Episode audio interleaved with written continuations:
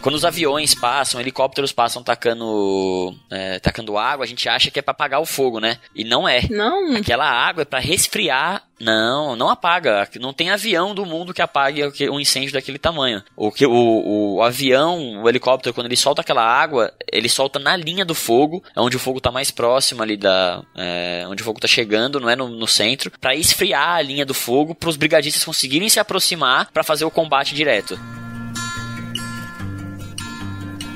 Bem-vindos, pessoal do Papo Agro para mais um episódio mega interessante. Um episódio que eu, eu vou ficar meio sem fazer muita gracinha, porque é um assunto bastante sério e que infelizmente a gente tem que comentar porque é um assunto que atinge a todos nós. E é bastante importante a gente discutir e conversar sobre isso para entender melhor o que, que a gente pode fazer e o que, que a gente não pode fazer para melhorar ou piorar essa situação. Vamos lá, Késia, fala um pouquinho melhor pra gente o que, que a gente vai conversar hoje. Então, pessoal, no episódio de hoje, nós iremos falar sobre um tema que ultimamente anda muito em pauta na mídia, né? Nós falaremos sobre os incêndios florestais no Pantanal, né? A gente sabe que o Pantanal é um bioma riquíssimo, que concentra milhares de espécies de animais, tem uma vegetação típica e ainda é base para a economia para a população local por meio do turismo, das atividades pesqueiras e a ocorrência da pecuária. E tudo isso vem sofrendo profund sendo profundamente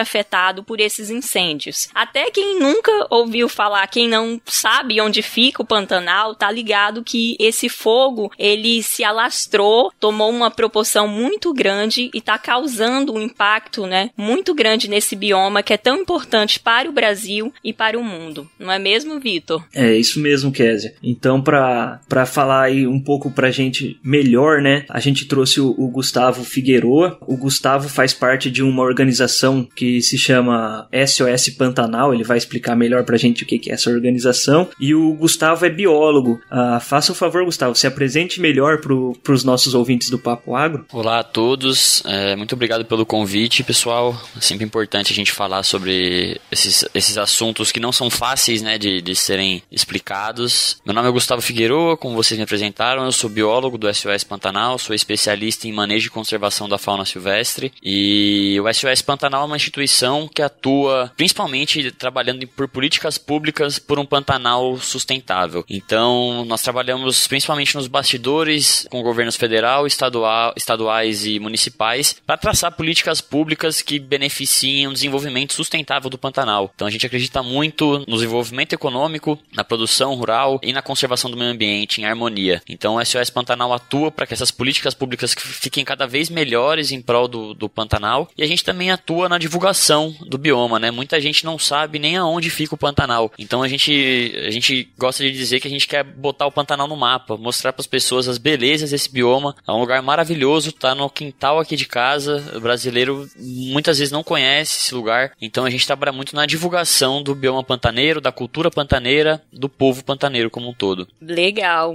um belíssimo trabalho esse realizado aí pelo Gustavo e pela equipe do SOS Pantanal.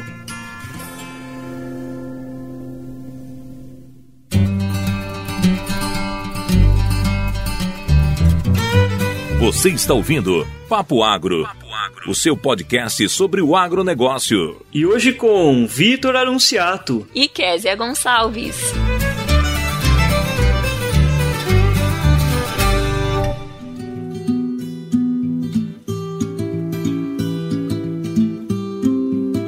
Gustavo, para iniciar esse papo, antes de falar dos incêndios, das causas e consequências dele, é, eu gostaria que você falasse pra gente onde fica o Pantanal, né, para quem não sabe, e qual a importância desse bioma para o Brasil e para o mundo. Tá, o Pantanal, ele, ele fica no, entre Brasil, Bolívia e Paraguai. Grande parte dele está dentro do Brasil, entre os estados de Mato Grosso e Mato Grosso do Sul. Então, é, ele está ali na, na porção noroeste do Mato Grosso do Sul e na porção sudoeste do, do Mato Grosso. E o Pantanal é importante porque é um, é um bioma como outros biomas brasileiros, como a Amazônia, como o Cerrado, como a Mata Atlântica, como a Caatinga, como os Pampas e como o bioma marinho. Então é um dos biomas brasileiros e tem uma biodiversidade incrível e ele é importantíssimo para o equilíbrio desses outros biomas. Essa, tudo está tudo tá conectado, né? Tudo está interligado. Então o Pantanal tem uma importância ecossistêmica gigante na regulação do clima, nos serviços ecossistêmicos que ele presta. Então,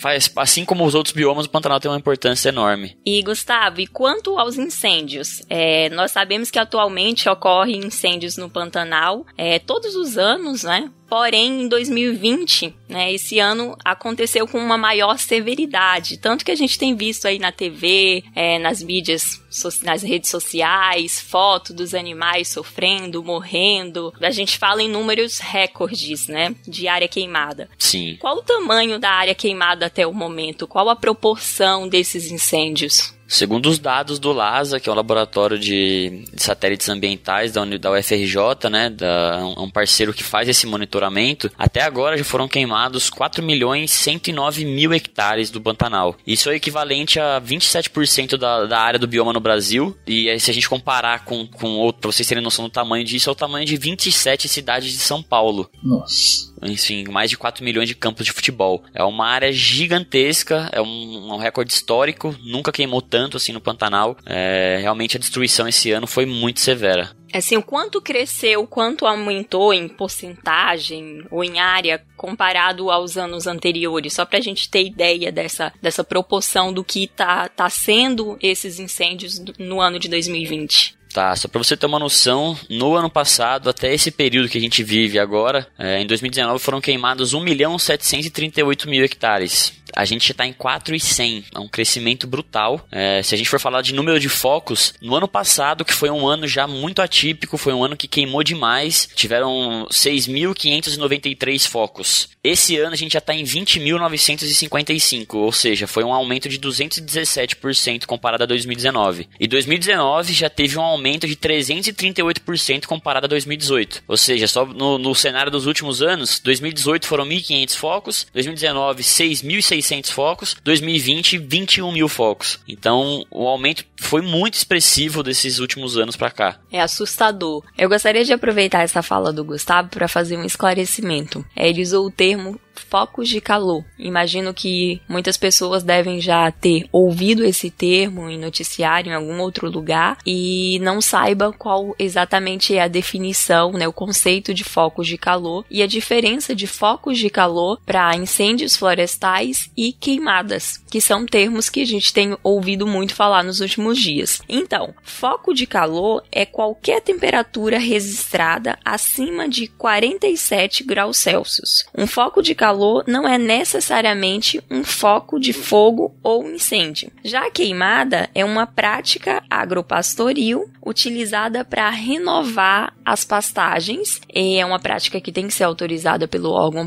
competente e ser feita de forma controlada. Já um incêndio florestal é o fogo sem controle que incide sobre qualquer forma de vegetação, podendo ser provocada pelo homem, tanto de forma intencional ou por negligência, e também pode ser ocorrer por causa natural, é assim como os raios solares. Então, é, acho que é importante a gente esclarecer esses termos que a gente tem ouvido muito nos últimos dias, que tem uma diferença e já baseado nesse esclarecimento, é, eu acho que surge uma das principais é, questionamentos diante de, de todo esse cenário, né? Que é qual a causa desses incêndios? É natural ou humana, né? Intencional ou acidental? É, Gustavo, gostaria de saber se é, já foi realizada alguma perícia e identificado como tudo isso começou como tudo começou, a gente é difícil dizer, mas o que a gente sabe é que mais de 90% dos incêndios são causados por ações humanas, sejam intencionais ou não. É, é muito mais difícil o um incêndio começar por ações naturais. Acontece, frequente, todo ano acontece, mas mais de 90% são causados por ações humanas. Seja uma bituca de cigarro que o cara jogou, uma fogueira que um pescador fez do lado do, do, do rio ali, esqueceu de apagar, o vento bateu e levou uma fagulha pra, pra mata e, e, e começou um fogo. Seja um o, no controle do fazendo o, a queimada controlada, né? No, quando é feito na época errada, é, sem fazer o manejo correto, sem ter a equipe correta lá, fazer o acero da maneira correta, pode virar um incêndio florestal. Essas são causas não intencionais, não deixam de ser criminosas. Se, se por exemplo, se tá, uh, tem, teve a proibição, né? Tanto do, a nível federal quanto a nível estadual, proibição das queimadas. Mesmo assim, teve gente que foi e colocou fogo na, na propriedade para fazer a limpeza do terreno. Ou seja, mesmo a queimada controlada, ela foi proibida por um determinado período de tempo, é isso? Exatamente. As queimadas controladas elas só podem acontecer num, num período determinado, né? Quando a umidade está alta, quando não está ventando, enfim. Geralmente tem uma época do ano que, que isso é mais. É, as épocas é, pós-chuvas, né? Que é permitido. E esse ano as determinações vieram mais cedo, porque o Pantanal passa pela pior seca dos últimos 47 anos. Então o nível do rio Paraguai está num dos mais baixos da história. É, não, o Pantanal não inundou esse ano, não teve cheia no Pantanal. Então houveram determinações estaduais e do governo que não permitindo mais essas queimadas controladas. E mesmo assim, algumas pessoas fizeram essa, é, essa prática e perderam o controle porque o, o clima está muito seco, é, o vento ajuda na, a espalhar as chamas, enfim, temperaturas muito altas. É, o, é a tríade perfeita para os incêndios florestais, né? Isso também, aí a gente pensa, né? apesar de não ser intencional, é claro que quem está fazendo a, a, a limpeza do terreno não tem intenção de botar fogo em tudo, mas fez isso numa época que não podia e perdeu o controle. Então acaba sendo criminoso porque foi feito na época errada. Quanto a investigações, eu não sei dizer exatamente em que pé que anda. Eu sei que a Polícia Federal está fazendo investigações, está indo atrás de possíveis incêndios criminosos, mas eu não sei te dar essa informação de se já foi identificado, quem que foi identificado, se alguém foi penalizado ou não. Gustavo, queria aproveitar que, que a gente tava, que você estava falando das queimadas controladas, né? E você falou um termo, né? Acero, né? Ah, se você pudesse explicar para o nosso ouvinte como seria seria uma queimada controlada, né? Que é um, um, parte de uma técnica, né? Como seria uma queimada controlada ideal, né? E o, o que, que é um acero, né? Que também, também é parte dessa técnica. Como que seria algo bem manejado? É, como que seria algo que seria seguro para que não ocorra essas queimadas? Então você já falou do período, né? Que tem um período certo para se fazer e qual que seria depois é, outros parâmetros de segurança que a gente poderia utilizar aí? Eu não vou te dar essa precisão quanto algum bombeiro, algum brigadista para fogo poderia dar. Eles com certeza têm uma informação muito melhor do que a minha, mas uh, você fazer. O acero é, nada mais é do que uma limpeza da área, né? Você. É, uma estrada, por exemplo, no meio do mato é um, é um acero, porque é uma interrupção de, da, da matéria orgânica, uma interrupção da mata. Se o fogo vem pegando, ele para na estrada. É claro que depende, se for tiverem árvores altas e o vento estiver soprando, esses aceros são, são rompidos facilmente, mas o acero é uma área limpa que você limpa em volta do terreno. Então, se você vai queimar um pasto que você tem lá, X alqueires. Você faz uma limpeza em todo o entorno desse, desse pasto para que você queime exatamente, você comece a queimar, você pinga o fogo, né? Você começa a ignição em vários lados para queimar de fora para dentro, para não ter risco desse incêndio pular para outras áreas. Então você limpa no entorno e coloca esse incêndio para ele não ter chance de pular para fora. Ao mesmo tempo você fica com equipamentos né, e pessoas brigadistas sempre monitorando. A hora que está muito quente, você uh, se, se, o fogo começa a pegar muito forte, você vai fazendo o controle ali com caminhão pipa, com abafador, para ele queimar, literalmente para você ter, ter, o controle da queimada. Esse, isso é que é o, a ideia de uma queimada controlada, né? Você estar o tempo todo no controle, sabendo que ela vai queimar exatamente o que você planejou para queimar. Então, é, auxílio de brigadistas, pessoas ali próximas com equipamentos adequados para se o incêndio começar a tomar uma proporção que você não esperava, você conseguir conseguir fazer um combate rápido. Esses são os. imagino que seja o cenário ideal para uma queimada controlada. Eu não tenho experiência em queimadas controladas, eu sei a, a teoria, mas o pessoal, com certeza, alguém do Ibama para ver fogo que tem um conhecimento muito maior, poderia dar um, um insight melhor. Mas uma queima controlada é quando realmente você está no controle da situação, você queima o que você planejou queimar.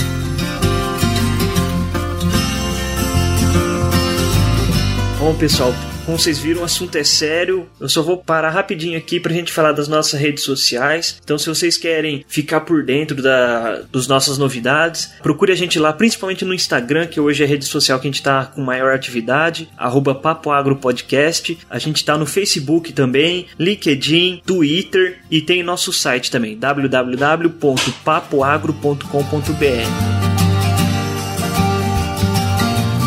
complementando isso que o, Gustavo falou, acho que é importante a gente frisar, né, que existe essa queimada controlada, que é uma prática de manejo, que ela é legalizada, né, é, tem as, todas as técnicas que são aplicadas, tem que solicitar autorização de um órgão ambiental para fazer isso, e como ele explicou, é, há toda uma orientação de como fazer e do período correto. E por ser uma prática de manejo, a gente está ouvindo muito falar na mídia culpando os pecuaristas, né, de todo esse incêndio que está ocorrendo na no Pantanal e a gente acho que não pode generalizar os fatos, né, a todos os pecuaristas, porque tem muita gente lá no Pantanal e em todo o Brasil, pecuaristas que fazem as práticas da forma correta, que obedecem à legislação, né, obedecem às normas e que está sendo extremamente afetado por isso. É, quem seria louco de colocar fogo no seu maquinário, no, na sua fazenda, na sua pastagem, no seu rebanho bovino, que é o que está acontecendo com grandes propriedades lá. Então acho que é bom a gente frisar isso, porque eu tenho visto muito é, massacres aos pecuaristas do Pantanal e a gente sabe que lá no Pantanal é até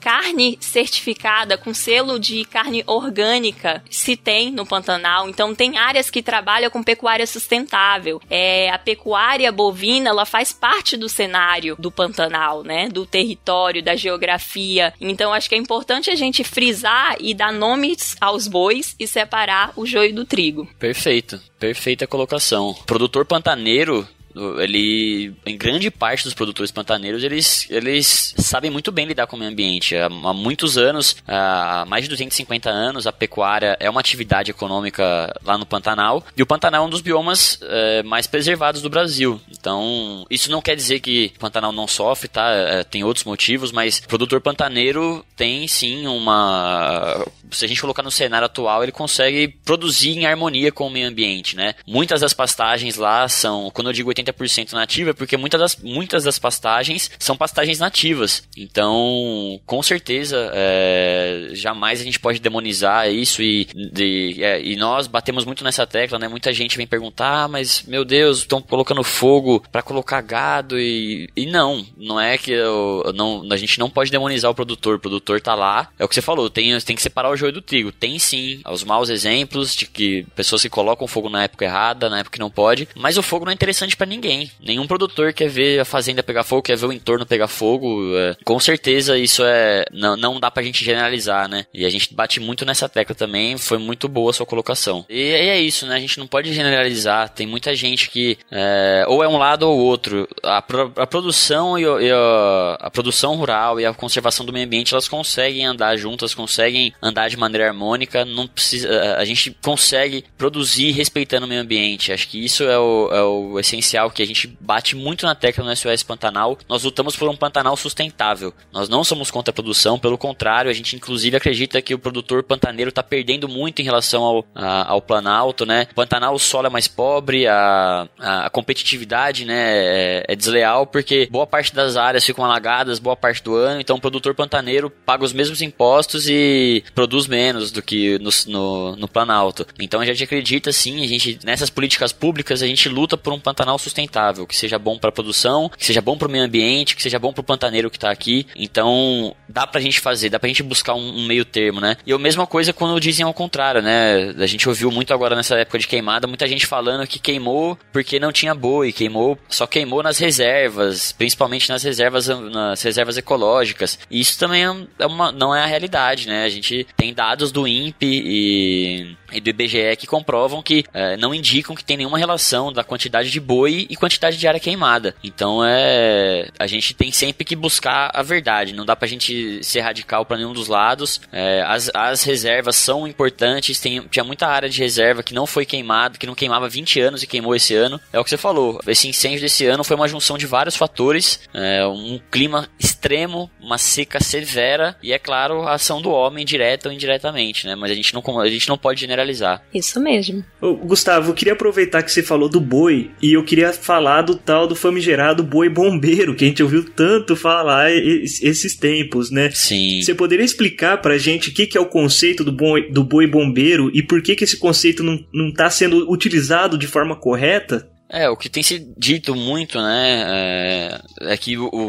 o, Pantanal queimou porque tá faltando boi. Se tivesse boi, o Pantanal não queimaria. E que o boi consome matéria orgânica. Em parte isso é verdade. O boi com certeza consome matéria orgânica. Muitas áreas é, nesse ano que não alagaram tinham muita matéria orgânica sobrando, né, muita matéria orgânica disponível. E com certeza o boi em várias dessas localidades ele consome a matéria orgânica e a hora que passa o fogo, ele não, o fogo passa só lambendo, né, a vegetação. Ele não toma aquela proporção grande em algumas áreas. Então isso é verdade é, em partes, mas como eu disse, né, dados do, do INPE cruzados com os dados do IBGE mostram que não tem relação, não há uma relação direta entre maior quantidade de boi e menor quantidade de incêndio. Áreas tanto que o Pantanal, 95% do Pantanal é, é formado de propriedades privadas, né, de fazendas. Só 5% são unidades são unidades de conservação não, são áreas públicas de unidades de conservação. Tem as unidades de conservação privadas também, as RPPN, mas a maior parte do Pantanal não é área de conservação e boa parte dessas áreas queimaram. Então, não tem essa relação. O boi é sim importante. Como eu disse para você, o povo, o povo pantaneiro tá em desvantagem, a produção no Pantanal tá em desvantagem em relação ao Planalto. Nessas políticas públicas, a gente tem uma lei já no Congresso que foi proposta, trabalhada e proposta juntamente com nós para estimular, para dar incentivo pro produtor pantaneiro para que ele não saia em desvantagem comparado ao Planalto, né? Mas não tem essa relação do boi, é, é, esse conceito de colocar, encher o Pantanal de boi, colocar o Pantanal de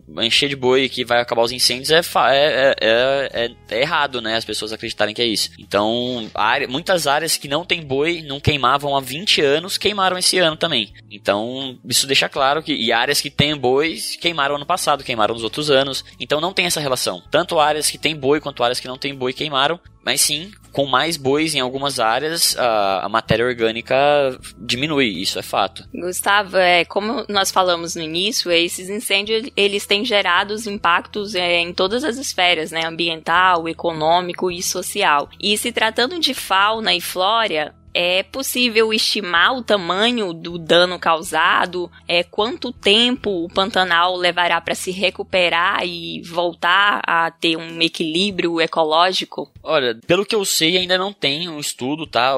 Vários pesquisadores da Embrapa e de outras instituições estão fazendo esses levantamentos agora da fauna, principalmente, tentando eh, levantar quais foram os reais impactos desses incêndios na fauna. Foi muito grande, muito bicho morreu queimado, muito bicho morreu depois, em razão das das, dos ferimentos, né, das queimaduras. Muitos animais ficaram sem alimento, muitos animais tiveram que ir para as outras, os que conseguiram fugir, eles foram para áreas que não estavam queimadas e aí lá eles competiam com, eles competem com alimentos com os animais que já estão lá, né, com a população que já está estabelecida lá. Então foi um impacto gigantesco, muitas áreas foi, foi um, realmente bem, bem devastador esse incêndio no Pantanal, muita área queimada e falta muito alimento agora para os animais, né, em, em, algumas áreas. Com as primeiras, para a vegetação, a, a vegetação é um pouco mais resiliente, né, algumas espécies espécies. A vegetação a gente sabe que 4,1 milhões de hectares queimaram. Então a gente dá pra ter uma estimativa um pouco melhor. E muitas dessas espécies não são resistentes ao fogo, elas vão demorar muitos anos para voltarem. Mas algumas dessas espécies têm características do cerrado, então elas são mais resistentes ao fogo e com as primeiras chuvas elas tendem a brotar novamente. Isso não significa que, que tá tudo ok, que tá tudo bem, mas o Pantanal tem uma resiliência ao fogo. O Pantanal vive, o fogo no Pantanal existe antes da presença do homem lá. Com certeza em muito, com uma intensidade muito menor, mas o Pantanal tem uma resiliência ao fogo. O problema é quando isso é essa intensidade e frequência que vem acontecendo não é normal. Então isso vai deixando, vai fechando essa janela de resiliência, né? E um outro fator preocupante, né, nesse cenário aí de incêndios é a fumaça que, que tem provocado, né? É, nós vimos isso em noticiários que algumas cidades, é, incluindo também até a região sul e sudeste do país, né, relataram que houve né, uma chuva de tons escuros. Isso é decorrente desses incêndios que está acontecendo nesses biomas, inclusive na, no, no Pantanal, é, essa fumaça é capaz de chegar a longas distâncias Sim, chega. Inclusive nessas queimadas agora a gente teve uma, uma parte dessas queimadas, dessas fumaças chegou aqui no sudeste. Não são só queimadas do Pantanal, tá? São queimadas do Cerrado, da Amazônia. Então os ventos do, no, na região central do Brasil eles convergem para o sudoeste e eles vêm trazendo tudo isso. Então sim, a fumaça de lá chega aqui pra gente também. Não sei se vocês viram no, no ano passado, teve um dia aqui em São Paulo que às três horas da tarde ficou escuro. O céu ficou escuro, é, parecia que já era sete horas da noite e foi comprovado por satélite que era fumaça vindo de queimadas também da Amazônia, Pantanal e outros lugares ali do Brasil, Cerrado, vindo para o sudeste. Lá em, lá em Cuiabá, lá em Cuiabá, quando eu cheguei, a gente estava indo para o Pantanal para as ações emergenciais em setembro, o avião estava quase pousando em Cuiabá e a gente não conseguia ver a cidade de tanta fumaça que tinha. Isso, e, e lá era a queimada direta do Pantanal. Bem preocupante, né? Que isso nos traz uma outra, um outro alerta com relação a, a possíveis doenças respiratórias que pode causar pela presença dessa fumaça à população. Sim. É, essa fumaça não é só fuligem, né? Acho que isso é, é, importante dizer, porque muita gente acha que ah, é só, uma, é só fumaça, não, não dá nada. Essa, essa fumaça é composta por gases tóxicos também, como metano, dióxido de carbono, monóxido de carbono, óxido nitroso, que são extremamente prejudici prejudiciais para a saúde respiratória. Então, com certeza essa fumaça faz um mal danado para quem respira ela. E eu tenho um recadinho para você que está ouvindo aqui esse episódio sobre incêndios no Pantanal e que quer estar tá bem informado sobre notícias do agro, né? Sobre assuntos ligados ao agro. E se você quer conhecer outros podcasts que também falam do agronegócio, a gente vai te apresentar a Rede Agrocast, a primeira rede de podcasts do agronegócio brasileiro. Lá você encontra o Papo Agro e vários outros podcasts que falam sobre o agronegócio. Então, se você quiser encontrar essa rede, é, ver todos os episódios que estão em um mesmo feed, basta procurar por Agrocast nos distribuidores de áudios e por redeagrocast.com.br, é o site, site da rede.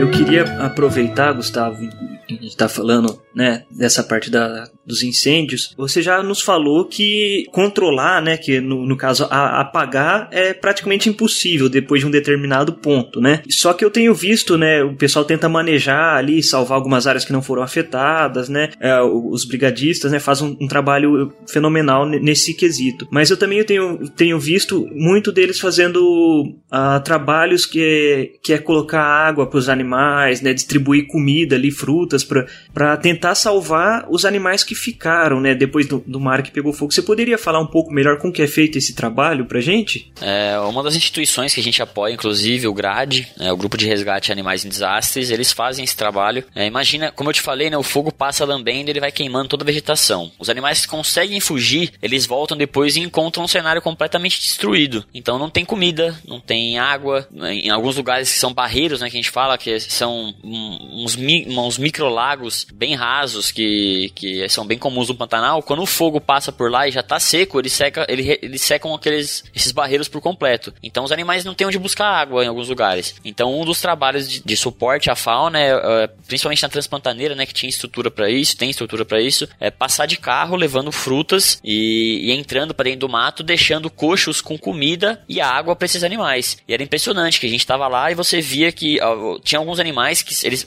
são super arredios, né? né, jamais chegariam próximo do ser humano. E a situação estava tão crítica que eles estavam esperando quase que do lado do coxo a gente colocar água e comida. Assim que colocava, a gente saía um pouco de perto, eles já iam lá tomar. Então você via é um cenário desesperador, porque acabou de tá muito seco, acabou de passar um fogo lá, o animal tá debilitado e ainda não tem água nem comida. Ou seja, aí a gente chama de fome cinza, né, que vem depois das chamas. Então, é, foi um cenário bem bem desolador que a gente viu lá e esse trabalho é importante, né, de, de levar recursos, levar comida nessas áreas, que pelo menos alguns animais a gente consegue salvar. A gente sabe que essa, a comida que a gente leva, a água que a gente leva é muito pouco perto da, do que a fauna precisa, mas dentro das possibilidades humanas já ajuda bastante, bastante animal. A gente colocou câmera trap, a gente, quando eu digo o pessoal do grade, tá, que faz isso, a gente tá apoiando eles. Então eles colocaram câmeras trap, que são aquelas câmeras é, remotas, registraram mais de 30 espécies indo lá comer e se beneficiando desses, desses pontos de alimentação. É, Gustavo, com relação ao controle, como tá sendo? Você sabe dizer pra gente? é, como é feito, quantas pessoas tá estão envolvidas nesse processo para tentar controlar esse fogo, quais os meios que são utilizados. Eu não sei te dizer quantas pessoas estão envolvidas, porque são brigadistas que vêm do Brasil inteiro, né? De outros estados, o pessoal do Preve Fogo, do Ibama, brigadistas das fazendas, funcionários das fazendas, moradores locais, é, proprietários de terra. Tem muita gente que, que participa desses, desses combates. Eu não sei te estimar quantas pessoas. Mas o combate, ele, ele é principalmente feito, principalmente pela equipe do Preve Fogo, que é uma equipe especializada no combate de fogo. Ele é feito com abafadores, né? Com os brigadistas indo pra linha do fogo, em áreas que dá para chegar mais perto. Quando o incêndio tá, tá, tá, no meio da floresta, que as árvores estão pegando fogo, não dá nem para chegar perto. Eles só ficam de longe controlando pro fogo não ir pra, não, não atingir outras áreas. Você não consegue nem chegar perto. É, quando os aviões passam, helicópteros passam tacando, é, tacando água, a gente acha que é para apagar o fogo, né? E não é. Não. Aquela água é para resfriar não, não apaga. Não tem avião do mundo que apague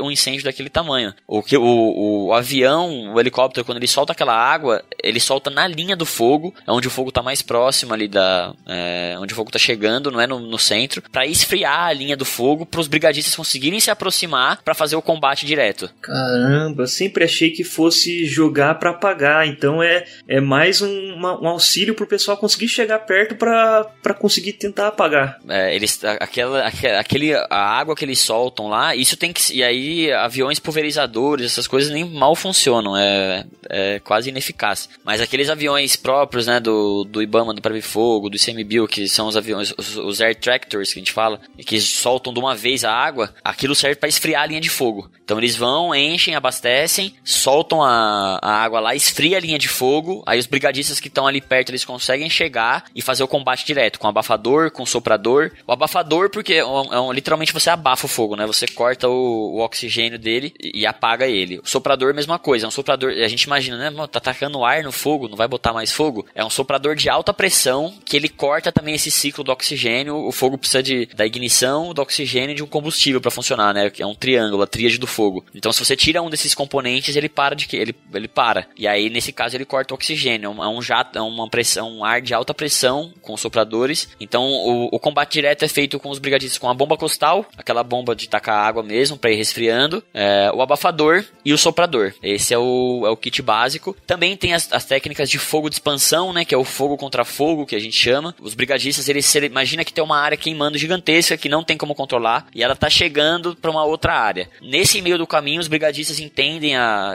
e é muito doido isso. Na, a gente foi pra sala de comando lá, onde tava o pessoal da Marinha, do IBAMA, do, do ICMBio, fazendo esse controle da Defesa Civil. E eles têm, cara, altos satélites, eles acompanham vento, acompanham temperatura, tem, acompanham tudo que tá rolando no fogo. E é, um, é, uma operação de guerra mesmo, é uma base formada, eles juntam todo mundo lá e eles falam, ó, oh, a gente vai atacar aqui, vamos atacar desse jeito, fazer assim, assim, assado. Então eles fazem uma estratégia, falam, ó, oh, vamos fazer o contrafogo aqui. Então eles, eles veem que o vento tá indo pra uma direção favorável. Uh, quando o vento tá indo em direção ao fogo, para onde o fogo tá vindo, é, eles fazem o fogo, essa técnica de fogo de expansão. Então eles vão até uma área, limpam o acero, né? Eles fazem uma. Eles limpam essa área e eles põem fogo. E aí é, é bem importante ressaltar isso, porque muita gente também é, desinformada vê aqueles vídeos né, de brigadistas do, do ICMBio, do Ibama, colocando, pingando fogo e falam que ah, é, o, é o próprio pessoal do Ibama que tá botando fogo. E, e eles. É completamente fora de contexto. Eles não, eles não. Eles nem fazem ideia, e muitas pessoas fazem isso de maldade também, né? Colocam essas imagens falando que, ó, quem tá botando fogo é a própria galera aqui. E na verdade isso é uma técnica para combater o fogo. Os brigadistas colocam, sim, eles pingam fogo na área certa para que esse fogo. E eles vão fazendo esse controle. Mesma coisa que o, que o fazendeiro faz ali quando no fogo, na queimada controlada, o que deveria fazer, né, na, no cenário ideal, eles fazem para que esse fogo vá de encontro ao grande incêndio que tá vindo, consuma essa matéria orgânica e encerre o incêndio. Então essa é uma das técnicas também, o fogo de expansão, é uma das técnicas de combate. Gustavo, eu li ontem, acho que foi ontem, uma notícia dizendo que o Ibama havia dito que iriam encerrar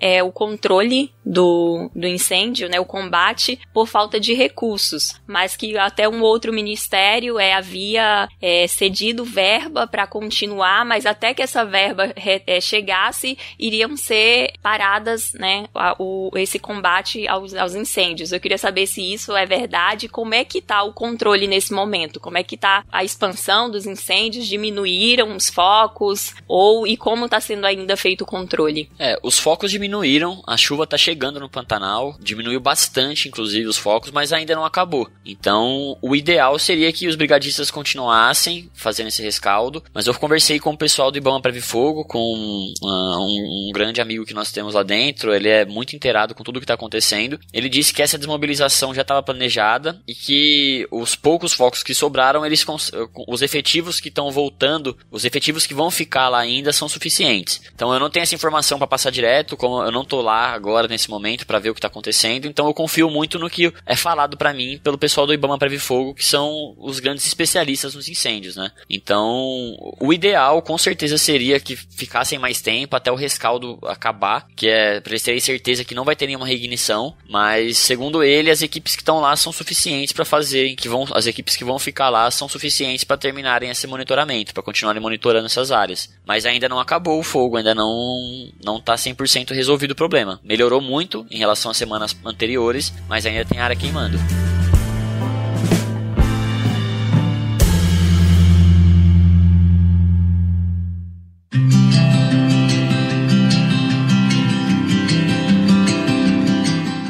Teria muitas perguntas ainda para fazer. O papo acho que assim tá, tá excelente. São excelentes informações que o Gustavo trouxe pra gente. Mas para encerrar, a gente vai. A gente costuma fazer um resumo do papo. É onde a gente deixa uma mensagem, é, faz uma pergunta ao, ao, convidado, Gustavo, e a gente chama isso de, de resumo do papo. Então, para resumir e encerrar esse papo, a gente costuma muito é, cobrar, né? A população, no geral, costuma muito cobrar do governo, das instituições instituições fazer algo no momento dessas tragédias, né, desses como esses incêndios que estão ocorrendo no Pantanal. Mas eu queria saber de você, o que que você acha que nós como sociedade, você que está lá atuando, né, fazendo a sua parte, o que que você acha que nós como sociedade podemos fazer para ajudar o Pantanal? Resumo do papo. Bom, acho que são, tem muitas coisas que a gente pode fazer, né? Eu acho que os governos, tanto federal quanto estadual quanto municipais, eles têm que ser cobrados de, de ações, porque as ações têm que ser coordenadas, a gente tem que ter um plano é, de prevenção de incêndios, de combate. Então, pressionar é, literalmente nas pessoas que você votou, seja o vereador, independente de, de do cara da sua cidade, pressionar realmente, pergunta, cobrar deles é, respostas, é, planejamento para esse tipo de, de ação, né? Além disso, trabalhar compartilhando informação correta. Então, acho que muita gente se sente impotente, né? Trabalhando aqui de casa. Ah, o que eu posso fazer da minha casa? Cara, compartilhando informação de quem tá lá fazendo um trabalho sério, doando para instituições que estão fazendo esse trabalho também. É uma maneira de ajudar. O SOS Pantanal, por exemplo, a gente está apoiando instituições que estão na linha de frente e principalmente estruturando brigadas fixas pelo Pantanal. A ideia é que a gente faça esse controle, a gente treine brigadas é, rurais com os bombeiros bombeiros, a gente faça um treinamento adequado, a gente dê equipamentos adequados para o combate e a gente integre essas, essas brigadas aos bombeiros. Então o nosso plano é montar essas brigadas pelo Pantanal para que no ano que vem o Pantanal vai, vai queimar de novo, isso é fato, e quando voltar a queimar no que vem a gente tenha brigadas treinadas, equipadas e integradas para fazer um combate muito mais rápido. Então acho que é isso, é, é cobrar. Conversa, conversar não só com governantes, conversar com seus vizinhos, conversar com as pessoas sobre o assunto, a gente precisa botar esse assunto em pauta, compartilhar essa mensagem e doar para quem tá fazendo um trabalho. Se você não tá lá direto fazendo, se você busca alguma instituição que tá fazendo, tem muitas instituições fazendo trabalhos muito bacanas lá. Então, doar também faz parte dessa, dessa ajuda.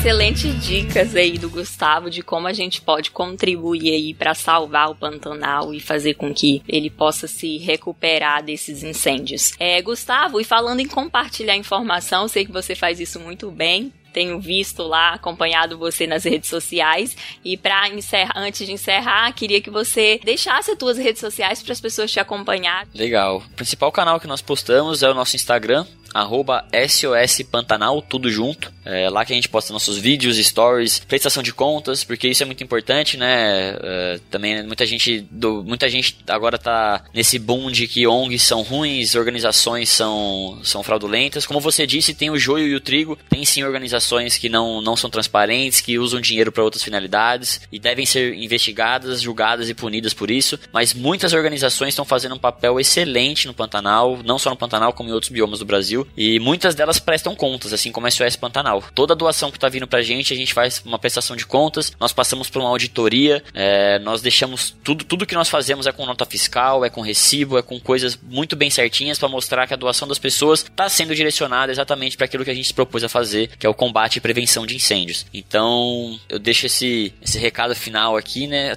Então, nas, nas nossas redes sociais a gente faz a prestação de contas, né? Arroba SOS Pantanal. E também na minha rede social, arroba Gu Figueiroa, com I, Gu Figueiroa, tudo junto. É, eu também posto essas atualizações, então acompanhe a gente por lá. E lá as informações são bem direcionadas, são, acho que vocês conseguiram sentir aqui, né? A gente não é sensacionalista, a gente não faz, é, não vai com a onda, a gente busca sempre fatos, a gente é bem sóbrio nas informações que a gente passa e bem precisos. A gente não trabalha com sensacionalismo, a gente não trabalha omitindo verdade, a gente trabalha com fatos, é, expondo 100% da verdade. Então, arroba SOS Pantanal e arroba Gu Figueiroa, é onde a gente está postando essas informações principalmente. Isso aí. Vitor, quer se despedir? É, eu, eu, reitero o convite aí que o Gustavo fez para conhecer o SOS Pantanal e até o, o, o, perfil pessoal dele que ele compartilha ali as, as informações, porque realmente a gente tem que estar tá ciente disso, tem que entender o que está acontecendo e esses canais de comunicação aí que ele passou são canais que, que mostram muita seriedade. Eu, eu pessoalmente confio bastante no, no, no trabalho dele, que ele vem desenvolvendo ali da SOS Pantanal e acho que faz parte da gente como sociedade e ainda mais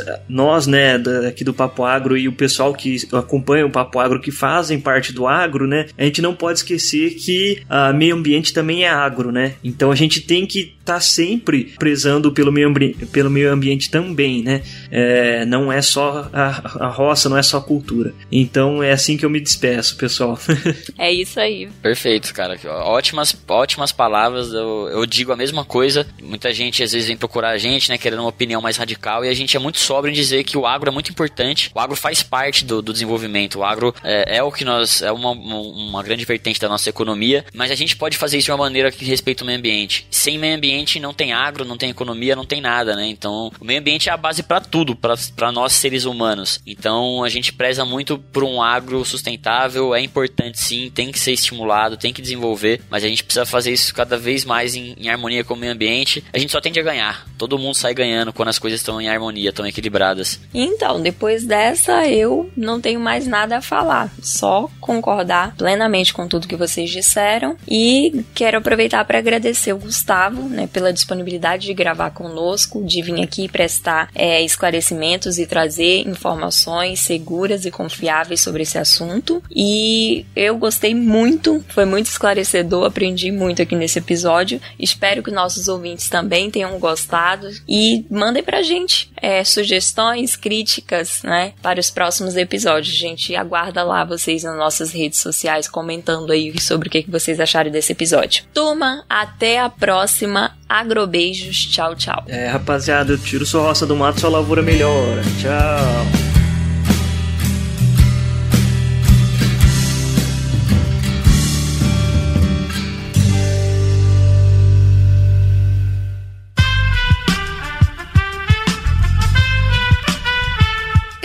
Podcast foi editado por Aerolitos Edição Inteligente.